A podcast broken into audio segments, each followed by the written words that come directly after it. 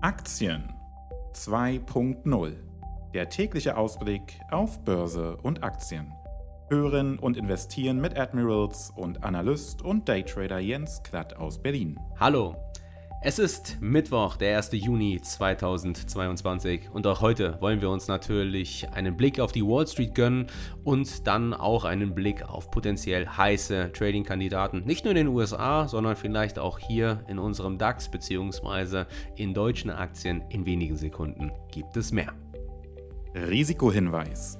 Keine der hier getätigten Angaben und Informationen sind als Aufforderung zum Kaufen, Halten oder Verkaufen von Finanzinstrumenten zu verstehen, sondern dienen lediglich allgemeiner Information.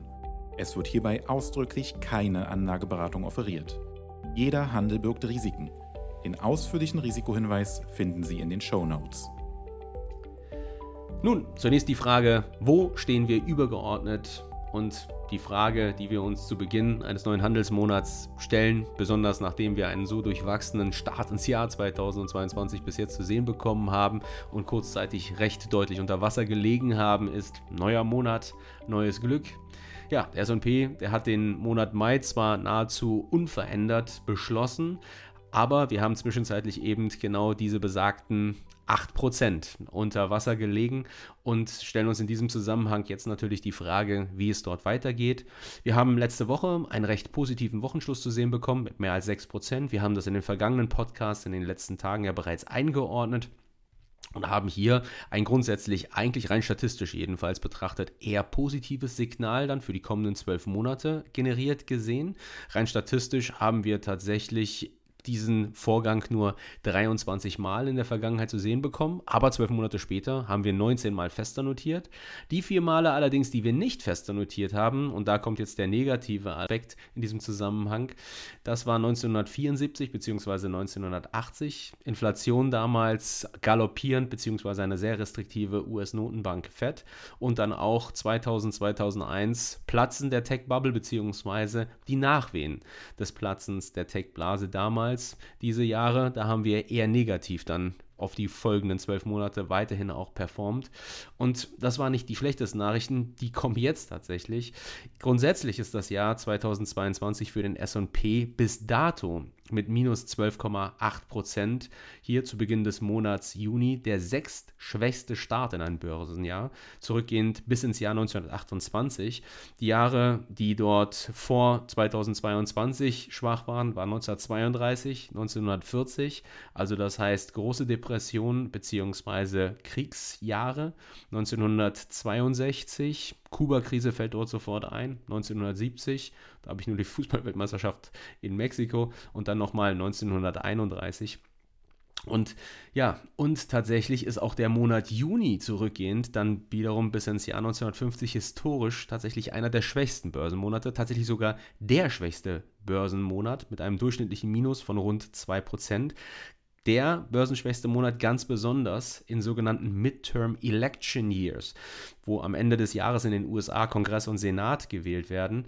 Und nun ja, da passt es ja dann regelrecht perfekt. Da kommt die nächste schlechte Nachricht eigentlich für Aktien, dass die Fed ab heute, ab dem 1. Juni, beginnt, ihre Bilanz im Rahmen ihres sogenannten Quantitative Tightenings zu reduzieren. Oder wir formulieren es mal etwas anders und etwas plumper, etwas salopper. Nach den holprigen Kursverläufen der jüngeren Vergangenheit sollten die Bäume für die Bullen wahrscheinlich aktuell noch immer nicht in den Himmel wachsen.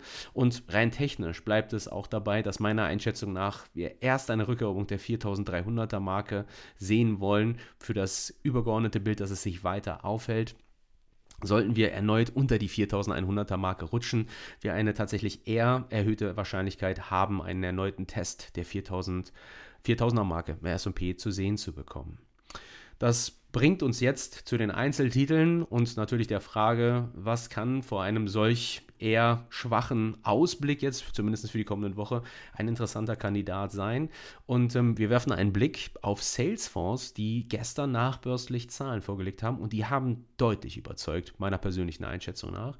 Dazu gleich mehr. Ganz kurz, wer ist Salesforce überhaupt? US-amerikanisches Softwareunternehmen, das Cloud Computing Lösungen für Unternehmen anbietet und ist vor allem hier auf die Kundenbeziehungsmanagement Management-Komponente fokussiert. Im Englischsprachigen spricht man hier von Client Relationship Management oder kurz CRM. Und das erklärt tatsächlich auch das Börsenticker-Kürzel für Salesforce, welches nämlich CRM ist. Und hier spezialisiert man sich auf Unternehmen jeglicher Größe. Wie gesagt, gestern nachbörslich mit starken Zahlen beziehungsweise einer starken Guidance, die einerseits zwar bei genauerer Betrachtung für das kommende Quartal jetzt die Erwartung untertroffen hat, aber dann dafür für das komplette Jahr 2022 sehr vielversprechend ausgegeben wurde und auch meiner Einschätzung nach gut ist. Vorbörslich die Aktie mit mittlerweile über 8% und auch relativ aktiv schon gehandelt, tatsächlich mit über 70.000 Stücke. Das wird bis zur Wall Street Eröffnung um 15.30 Uhr wird das noch erheblich mehr. Ganz kurz konkret die Zahlen. Gewinn pro Aktie 98 Cent, hat die Erwartung von 94 Cent Erwartung übertreffen können. Die Verkäufe Sales bei 7,41 Milliarden gegen 7,38 Milliarden, also auch über der Erwartung, aber dann eben die für das nächste Quartal Erwartung, die Guidance hier in diesem Zusammenhang unterhalb 1,01 bis 1,02 US-Dollar erwartet. Hier wurden 1,14, also unter der Erwartung veröffentlicht. Dann hatten wir im Sales 7,69 Milliarden, 7,7 Milliarden gegen 7,77 Milliarden.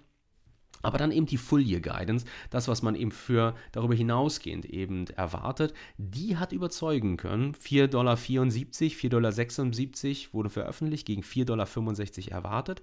Sales, ganz interessant, 31,7, 31,8 Milliarden gegen 32,06 Milliarden. Also nicht nur, dass man hier seitens Salesforce trotz des Inflationsdrucks, der sich aufbaut und auch der Rezessionsängste, die sich auf breiter Front zeigen, hier einen Gewinn pro Aktie ausgibt, der über der Erwartung liegt, sondern man gibt diesen Gewinn oberhalb der Erwartung liegend für eine Aktie aus, trotz eines Ausblicks, der im Bereich Sales unter der Erwartung bleibt. Das heißt also, man verdient mehr Geld mit weniger Umsatz, Querstrich weniger Verkäufen. Und das finde ich ehrlich gesagt ganz solide. Also das ist tatsächlich sogar stark. Und wenn man das kombiniert mit dem charttechnisch eher, ich sage mal, ich nenne ihn mal Beaten-Down-Modus, also dass die Aktie wirklich jüngst schon arge Abschläge gesehen hat und hier in diesem Zusammenhang von seinen Allzeithochs im November 2021 markiert rund 50 Prozent verloren hat, dann muss ich sagen, ja, wir handeln zwar immer noch übergeordnet, wenn man sich einen Tageschart anschaut, unterhalb der Abwärtstrendlinie und haben hier auf Tagesbasis ausgehend hiervon eigentlich eher einen Short-Modus. Aber Nichtsdestotrotz, diese günstige Guidance und dann auch eventuell eine Eroberung der Abwärtstrendlinie, beziehungsweise ein Bruch und dann auch eine Rückeroberung, beziehungsweise Halten über 190 US-Dollar die Aktie, das könnte für mich tatsächlich auch dann ein Grund sein, hier Salesforce als Beimischung für ein breiter diversifiziertes Portfolio in Betracht zu ziehen. Und folglich würde ich mir eigentlich eine Alarmlinie aktuell bei 190 US-Dollar in den Chart legen und dann mich entsprechend eben informieren lassen, wenn dieses Niveau erreicht wird, neu evaluieren evaluieren und dann eben schauen, ob ich eine kleine Position eben erstmalig in Salesforce aufbaue. Das war Salesforce Börsenkürzel CRM. Dann wollen wir blicken auf Amazon. Ganz interessant, hatten wir bis jetzt in diesem Podcast noch nicht zum Thema gemacht, wollen wir aber jetzt an dieser Stelle nachholen, denn da steht ein ganz interessantes Event an, jetzt am Freitag. Amazon, glaube ich, bedarf jetzt hier keiner großen Einführung. US-amerikanischer Online-Versandhändler mit einer breit gefächerten Produktpalette. E-Commerce-Gigant wird man vielleicht auch sagen können. Und gestern war die Aktie tatsächlich einer der Top-Performer, legte 4,4% zu, während der ETF auf den SP, der Spider, sich nach seinen starken Läufen am vergangenen Donnerstag und Freitag konsolidierend zeigte und mit einem Minus dann von rund 0,5 Prozent, immer noch solide, aber dennoch. Und ja, seit Jahresbeginn hat die Aktie eben des E-Commerce-Giganten hier fast 30 Prozent verloren, sich aber jetzt ausgehend von seinen zwischenzeitlichen Jahrestiefs um rund 2000 US-Dollar die Aktie deutlich abgestoßen. Spannend ist tatsächlich der Grund, warum wir dieses Aktienschwergewicht eben jetzt heute zum Thema machen wollen und auch ausgehend von seinem hohen Gewicht, also es ist wirklich ein Schwergewicht mit 2000 US-Dollar die Aktie. Also es ist sicherlich nicht problematisch, diese Aktie bei Admirals zu traden. Hier kann man ja bekanntlich sogenannte Fractional Shares handeln oder auch Bruchstücke von Aktien. Aber unser Fokus liegt besonders auf diesem Schwergewicht da ab kommenden Freitag hier wieder ganze Stücke tradebar werden, beziehungsweise interessant werden, denn Amazon wird dann einen 20 zu 1 Stock-Split vollziehen. Sprich, der Aktienkurs wird sich 20. während Anleger, die eine Amazon-Aktie eben im Portfolio haben, dann 19 weitere ins Portfolio gebucht bekommen. Also 20 statt einer Amazon-Aktie dann in ihrem Portfolio entsprechend finden. Und das Spannende jetzt bei solchen Stocksplits ist eben, dass die Performance in den kommenden zwölf Monaten hier dann gar nicht so schlecht ist. Also vorab, diese Splits, die sind jetzt nicht per se immer positiv. Aktien sehen im Schnitt später, zwölf Monate später, etwa 30 in 30 Prozent der Fälle tatsächlich sogar negative Renditen. Aber wenn man sich die Daten eben anschaut, dann zeigt das, dass Gewinne im Durchschnitt häufiger auftreten und auch größer sind als Verluste. Und das ganz besonders im Bereich Tech und im Bereich Consumer bzw. das Consumer Discretionary, wo Amazon ja klassisch anzusiedeln ist. Für diese Sektoren tatsächlich betragen die Renditen in den zwölf Monaten nach solch einem Split durchschnittlich 26 bis 38 Prozent, eventuell, weil es sich primär um sogenannte Wachstums- bzw. Momentumsektoren handelt. Und wenn man jetzt zurückblickt, da kommt dann schon das erste Salz in die Suppe, beziehungsweise Haar in der Suppe wahrscheinlich eher. Die jüngsten Earnings jetzt hier bei Amazon die haben eher eigentlich auf ein abschwächendes Wachstumsmomentum hingedeutet. Aber dennoch ist die Aktie mittel- bis langfristig meiner Einschätzung nach auf jeden Fall weiterhin ein solider Kandidat in einem breit aufgestellten Portfolio und hat in den kommenden zwölf Monaten eventuell positives Performancepotenzial und ist demnach folglich einen Blick wert. Das war also Amazon Börsenkürzel AMZN.